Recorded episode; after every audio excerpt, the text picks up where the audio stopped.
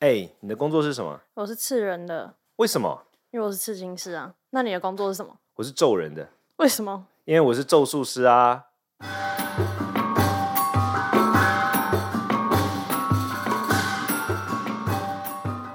Hello，我是罗卓人谦。嗨，我是季飞，我们今天的主题是季飞提出来的，哎、就对吗？是算啊，对，就是这个这个题目我之前以前常常遇到人家问，但我觉得不错，我们可以再聊一次。就是念经到底会不会有危险？然后晚上念可以吗？就有没有特定的时段念比较不安全，还是安全？或者是嗯，有没有那个地方、时间、各种空间限制？还是你在医院你就不要念经了，还是什么的？嗯嗯嗯，好像我我记得我我理解中，好像大家都会觉得，好像某一些经就会，大家会觉得不安全的主要原因是因为它会招鬼，对不对？就是会对有，当然有一些人是保持着一颗回向给他们的心，对，但有一些人是念自己安定自己自己内心的，我也不想越念越可怕嘛，就是会有不同的因素，但是有没有特定的限制呢？或者是我在家念，可能晚上又在家念的话，结果不得安宁之类的，还是有没有特定哪种经比较安全，适合安稳的念一念，然后比较不会那么呃可怕？一般来说应该是，呃，首先就是我觉得大家对于念经的第一种想法，好像会觉得，什什么叫经？我们要先解释这件事情，什么叫经？这个在中文里面，经就比较像是以前古时候经跟纬，就是指东西串在一起叫经嘛，经这个字。嗯，经跟纬，我们现在不是有经度跟纬度嘛？对它就是串的意思。那因为古时候东西是竹简嘛，所以把竹简全部串在一起，这样子的这个东西，我们这古时候就这样子的行为，或者它所发展出来的文献叫经。其实最早使用“经”这个字不是佛教嘛，最早使用“经”这个字是那个儒教，就是比如说我们会说四书五经，对，呃，这个在汉代的时候就会称呼熟悉孔子学说的人，称之为叫五经博士，啊、是擅长五经的这种学者叫五经博士。那那个时候“经”这个字指的就是有点像是说重要文献的意思，对，有点是像是像假如今天中华民国宪法是一本书，可能那个时候就会称之为经了，现经，说不定就这样称呼它。嗯啊，经这个字本来就是指贵重的文献这个意思。那后来佛教来到中国，它开始被翻译到中文之后，因为为了表达它的贵重嘛，所以称之为经。其实佛教的很多的一些用用用字，不论是单位或者是内容，它都是用中国那个时候比较高尚的字来称呼它。比如说寺院，寺这个字，古时候是指、呃官僚官署，比如说大理寺，对大理寺、鸿胪寺，嗯，这种叫寺嘛，太常寺就是嗯指官署，就是政政府机关。对，他们其实是把那个时候佛教刚翻译过来中文的时候，他是把那一种比较用来称呼高尚的那个词，他把它用到佛教上所以面。佛教最原始的文字是梵文，还是佛陀呃，梵印度语是一种语言，嗯这个语言可以用各种的文字书写下来。是那个时候流行的一般是婆罗米文，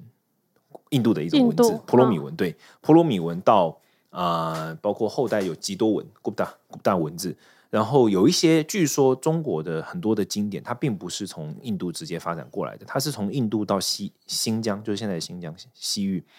然后透过秋词的文字再过来的也有，总之都是外语文字。是那它来到中文之后，它就被翻译了嘛？那就像我刚刚讲的，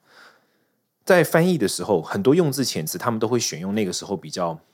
较庄严庄严、比较高尚的字。像我刚刚说嘛，寺，我们称呼它叫寺，然后它其实“寺”这个字在古代中文里面代表的是高级的单、高级的的机关机关的那个物那一个硬体的名字。是比如说什么吏部啊，那个部那个部不是一个嗯具体的地方嘛，它是一个对行政单位，它不是一个对房子嘛。但是用寺去称呼一个房子，有点像是那个时候就极极度高级了。这种情况在宗教都会有，比如说像道教称之为宫，对吧？嗯宫这个字其实是古时候皇帝的对，跟皇居帝所的嘛太太对对对，就是他们会把宗教本来他会把世俗上比较高级的词，他用来形容他的东西。是那经也是经这个字本来我刚刚讲的嘛，是形容儒家经典、儒家的那些文献，然啊后后来佛教的文献也称之为经啊。那当然道教也有这样的情况，道教他们的文献后来也称之为经，这但是一般应该是应该是佛教先发生的，我觉得是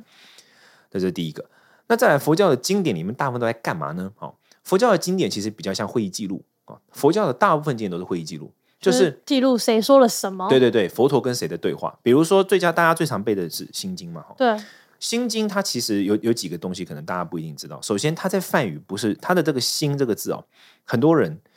就很多现在在讲这种佛学的人，他基本上就是以我们来看，就是基本上没有学识可言，因为他们不了解它真的背后脉络，他是用他自己的方式去理解它。心经的这个关键字，很多人看到“心”，他以为是我们讲的这个精神、心理、意识、mind，就不是这样的。它的这个字“心”这个字在梵语叫 “hridaya”，“hridaya” 是精要的意思。它这个地方的心经的意思是不是心脏，不是心理，是心髓。薪髓就是心髓啊，就是嗯、呃精华。嗯心经其实是般若波罗蜜多心经，是般若波罗蜜多的精华之精，就是简短版精要版、某东西的核，心版、嗯核心的意思。好呃是所以这个心是核心的意思，不是心理或什么。那很多人就会直接说，哦，就在讲什么心的运作啊，什么根本不是。是第一个，第二个呢，这个现在我们流流行的版本是玄奘版，它是短版的，它其实完整的故事，你现在读那个心经啊，它其实有点没头没尾，你不知道发生什么事。对它其实这边是一个对话记录，它那个场景有三个人，佛陀，然后观世音菩萨，然后还有佛陀的一个徒弟叫舍利子。然后是那个经典是什么？是佛陀在场，但是佛陀在打坐，然后观世音菩萨就观自在菩萨跟舍利子的对话记录。等一下，他们是同一个时代的人，观自在跟观音菩萨是真实存在的人哦，跟佛陀他是真实存在的历史人物啊，哦是哦，但是他他他是真实存在的历史人物。啊他们还是同一个时代哦，然后他离世了之后，他仍然以精神的样态存在，他继续哦他的使命这样子。是那所以其实整个心经是观自在跟舍利子的对话记录。对，那我们现在看到的整段都是观自在在讲话，就截取他片是这样段，的：观自在菩萨行深般若波罗蜜多时，照见五蕴皆空，度一切苦厄。这个是在描述观自在的状态。然后接是下来开始舍利子色不异空，这一整段都是观自在说的，对，只是我们现在看到的是被省略的，所以他有一个很很长的版本吗？实比际他上，对比他多一点，没到很长，比怎么他多一点。嗯，就是前面讲背景，就是说是他们在哪里，然后佛陀入于叫我们叫做圣身光明三摩三明三摩三摩地，然后接下来舍利子就起来问了佛陀一个问题，是然后佛陀没有理他，然后观自在菩萨就回答他，是有点像这样，它是一个完整版是长这样的，对，所以基本上所有的经典它都是会议记录，对好那为什么念诵会这个会议记录会有力量呢？为什么念诵这个经典的会议记录有力量？为什么你念台积电股东大会的文件没有力量？为什么会这样呢？我我们认为有几个关键原因。第一个原因是因为这个会议记录里面哦，首先最简单的原因是因为这个会议记录是受到佛陀祝福的哦，它是这是一个比较信仰性，它就是它就是具备那样的能量哦，这是第一个原因。那第二个原因是因为这些会议记录，它会召唤来喜欢听这些会议记录的。比如说，假如灵界有一堆的鬼鬼神神什么的，那如果你念台积电的会议记录的话，可能来的都是喜欢投资股票的鬼，对他们可能就来听这个。哦是，那如果你念的是像我刚刚讲的这种东西的话，那是喜欢来听的可能就是他本来就对佛教有兴趣的。对好，这是第二个。那第三个，因为它就有点像是说，当你念诵这个东西，它会产生我们身为的福德力量，或者说所谓的真的会功德发光吗？它所谓的发光，其实是想要强调，就像是我们在描述能量的时候，我们好像你自然而然，人类在描述能量的时候，都都会把高级能量称之为光嘛，是低级能量感觉就是一种 low low 哎，污对气、晦气之有没有类的，对，它其实是想要强调它本身带有强大的正面能量。那为什嗯么它强大的正面能量呢？因为它可以让人觉悟啊、哦所以它是有强大的正面能量。但是它本身并不一定是有这么强大，它本身不是这样的，只是因为是它经后经过后代的一直去念诵它，而且能量累积，它变成一个有强大正面能量的东西。就跟圣经同样，大家一直类似这样念对之对对对后，对圣经就可以拿来驱魔，对对这个对，概所以念这个是人的信仰创造的力量，信仰本身是有力量的嘛。是那下一个问题就会是说，像《心经》还好，可是有一些经典就比较是擦边球，比如说《地藏经》啊、很多人会讨论《地藏经》。嗯，我金个人刚《经，金刚经》跟《心经》同一类，他们是属于般若系统的经典。啊般若系统的经典一般是安全的，嗯，因为般若系统的经典往往喜欢听的都是那种很 peace 的人，呃，就算是神也都是属于高级神，因为它很复杂，一般人没兴趣。整部经典都在那哦太边难懂，整部经典都在那边涉及四空、空即四色，那上他小，就是属于可哲能学。教授教授级的才对会对有对兴对趣对来对听这对，样子，教授级的鬼，嗯高知识分子鬼才会有兴趣是。我们不论称之为神，或是鬼，或者是什么，各种都是状态高知识高知识分子的灵，他才会有兴趣。是啊，一般高知识分子的灵没有什么攻击性，对对，所以新金刚这般若系列的，我们称之为般若系列，《是金刚经》全名叫般若，呃，这个能断金刚般若波罗蜜多经》啊，《心经》全名叫《般若波罗蜜多心经》，这种是属于叫般若系列的经典啊，它是都在谈的都是这种比较哲学性的。对，可是有些经典是比较功利性的经典，比如《地藏经》啊，比如《药师经》，它是属于里面佛陀就是会讲说，如果有什么什么的话，你们就要念这个东西啊，哼，那个也算是一种会议记咒录语对对对对对，这有一种咒语的东会西议记录，对这一种东西，可能就会比较的确，首先啊，不论它是不是真的经，比如说像《地藏经》，我认为它不是真经。所谓的不是真经，就是我认为它不是来自印度，我认为它是中国人自己编的。是啊，但不论它是什么情况，因为在在这里有大量的人去念诵它，所以它已经产生了一种力量，对，所以它也就会吸引到相信这股力量的人吗？以及相信这股力量的灵界朋友。对，那往往因为你想想看哦，会听得懂《地藏经》的人，跟听得懂《心心经》的人比起来，《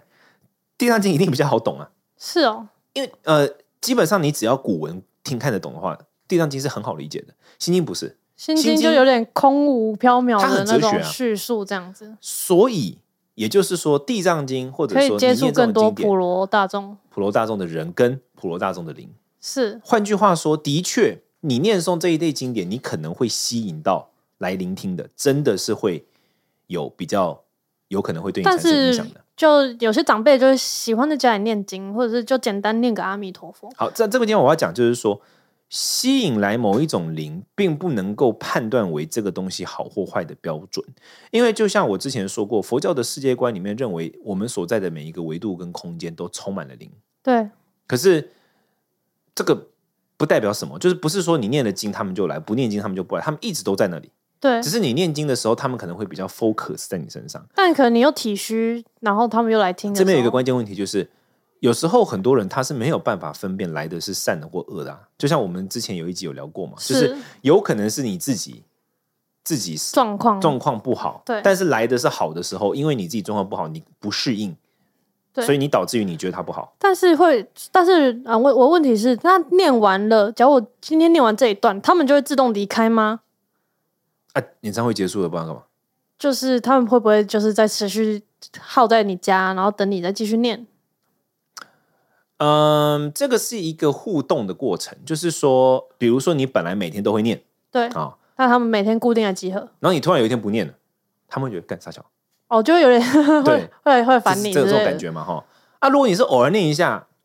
那念完他也不会怎样嘛，他就走了。哼，他其实跟人是很像的嘛，那那还有个问题就是，念的力量跟我抄抄经用写的、嗯有差别吗？抄写不太会召唤到他们，他们但不一有定有些人会抄写一本，然后拿去庙里烧，你知道吗？呃烧烧烧烧其实没有意义啦，烧是没有意义的，烧这个概念是把就是中国民间信仰很喜欢烧东西跟对嗯佛经连接在一起，其实佛经不应该烧的逻辑上来说，哼，他们的逻辑很像是大家脑海中想象的画面是这样，就是我今天做了一个功德，然后我对把它烧了之后禀给上天，对然后上天对就觉得哦这个抄经好孩子给你一个赞，对，不是不是长这个样子 的。抄经本身就有它的福德之力，的原因是在于抄经的过程，你内在的觉性的能量可能被启动，哼，就因为那它有是一个觉沉性静的文力字量之类对，的，所以你内在力量会被启动，是这是第一趴。那当你拿去给别人看的时候，因为古时候没有印刷术，不是那么发达，你抄写经典是宣传的重要方式，对你拿去给别人看，别人可能因此内在的灵性力量也得到启动对，OK，所以你就帮助到更多人，因此有功德。是。 But 你拿去烧了就没屁用了，你你你就哦，仅现在仅很限多于第一人步骤。都会抄一抄，然后拿，因为庙里也会有人捐赠那种抄嗯经本嘛，捐赠抄经本好像也很有福气的一个行径，因为很多人爱捐，然后有很多人会去庙里拿回来抄一抄，然后拿去发或者是拿去烧掉，所以所以其实是没有用的哦。呃，拿去发，拿去发，就是影响别人是有用的。你把它烧给老天没有屁用，老天又不看这个。就是大家你要要了解所有因为跟上经面会写回向给叉叉叉，然后拿去庙里烧这样子。其我我觉得大家其实没有很了解回向的概念的。回向的意思比较像是说啊，我们要先了解到所谓的经典它本质的价值是什么。它是一个我们用比较白话的逻辑来说，就是有点像是我们每个人内在都有觉性、灵性，它是一个能够帮助你启动灵性的媒介。你嗯，你懂我那个意思吗？大概懂对，所以当我自己抄写的时候，当然，of course，我自己是深深的浸在这个环境里面，是哦所以呢，这个就可能可以达到百分之八十的启动效果是哦，有可能会像这样。啊，如果我不是用抄的，我用念的啊、哦那念的时候往往我有时候会心不在焉嘛，对啊，抄也会心不在焉啊呢。可是因为抄抄一抄，你要回过来看呢、哦，抄写最大的特点是你抄到一半的时候，你要回过头去看一下它在哪里，你会一直在重复这个事情，嗯是念过了就过了。声音是很无常的嘛，对，所以当你是念的时候呢，首先你可能就只有本来就只有百分之七十的启动能力了，然后你又听不懂，对，你可能就只有百分之五十的启动灵性的能力。你对你懂我的意思？好好，那嗯，如果你把这个东西分享给别人，那当你分享给一个人，他可能有十趴的机会，但你分享给一百个人，你就一百一百个人中了十趴的机会，所以就有一千趴的机会，你就种下了这个能够帮助别人启动灵性能力的这个能量，而这个能量被一般被算叫功德或福德。好，正面的力量。回向的意思往往是什么？就是很像是你你把它想象为，就是说今天有一个鬼，比如说我们今天要，我们常常很多人逻辑都会说什么哦，我今天要为那个鬼念一百部地藏经回向或什么，是，你可以把它想象为很像是今天那个鬼他看不开。然后呢？讲你先，我我你先往这个方向去理解，然后我们再拉回来就比较好理解。那个鬼可能忧郁症，是他，看不开，然后你在他旁边念那个知名心理学家写的十个克服忧郁症的方法，是，哦，第一次念完的时候，他可能觉得干啥小，第二次对、第三次、第四次、第五次、第六次，他就会觉得嘖好像好像没必要那么好像有一看不点开道理哈啊。对，那到第十次的时候，你可能就真的对他产生一点帮助。是，那因为你对他产生一点帮助，所以他可能就稍微没那么纠缠你。是它，可能是像这样的结构。那回过头来看也是这样的，就是佛教的经典本身有启动人灵性的作用，但是因为人类鬼的理解力比人类差，人类可能三次可以达到十的理解力，百分之十的理解力，鬼可能要三百次才能达到百分之十的理解力。是，所以很多民俗上他们会说，你要帮某个人、某个鬼或什么念经给他听，然后他才会要愿念几意百放遍过这你样。对，那个往往是因为可能是比较更高级的，已经走过这个阶段的，是，已经忧郁症好起来的鬼。对然，后他看那个久病成良医嘛，他看那个就说哦，这个哈、他可能要听二十次才听得懂哦。好，所以当你在念那个经典的时候呢，是帮助他内在的灵性的一个疗愈过程哦。你你你要理要把它理解为这个样子。对，好，那当我们说我们念一个经理解回向给某一个人的时候，就有点像是我为他建立一个他有一天他的内在灵性可以被启动的一个缘缘分。对，那这个缘分可能深可能浅，每个人状况不一样。你念的越多，他的能缘分就越强，大概是这样的情况。但他不一定听得到啊，它可是你要想，它就像是一个无形的能量，因为那个书后面都不会不是写我它不呃要不回太向不太给是像叉这样的。叉就叉我，我举个例子来说，比如说我们两个人，假如我们两个人今天走在路上，然后走过一个马路的时候，然后我就看到了一对，我们两个看到一对情侣在吵架，我们两个都看到那对情侣在吵架是，，然后我们我们两个看到的场景是那个男生跟女生大吼说：“我再也受不了你了，我尽力了，不然你还想怎样？”是好假如是这样子，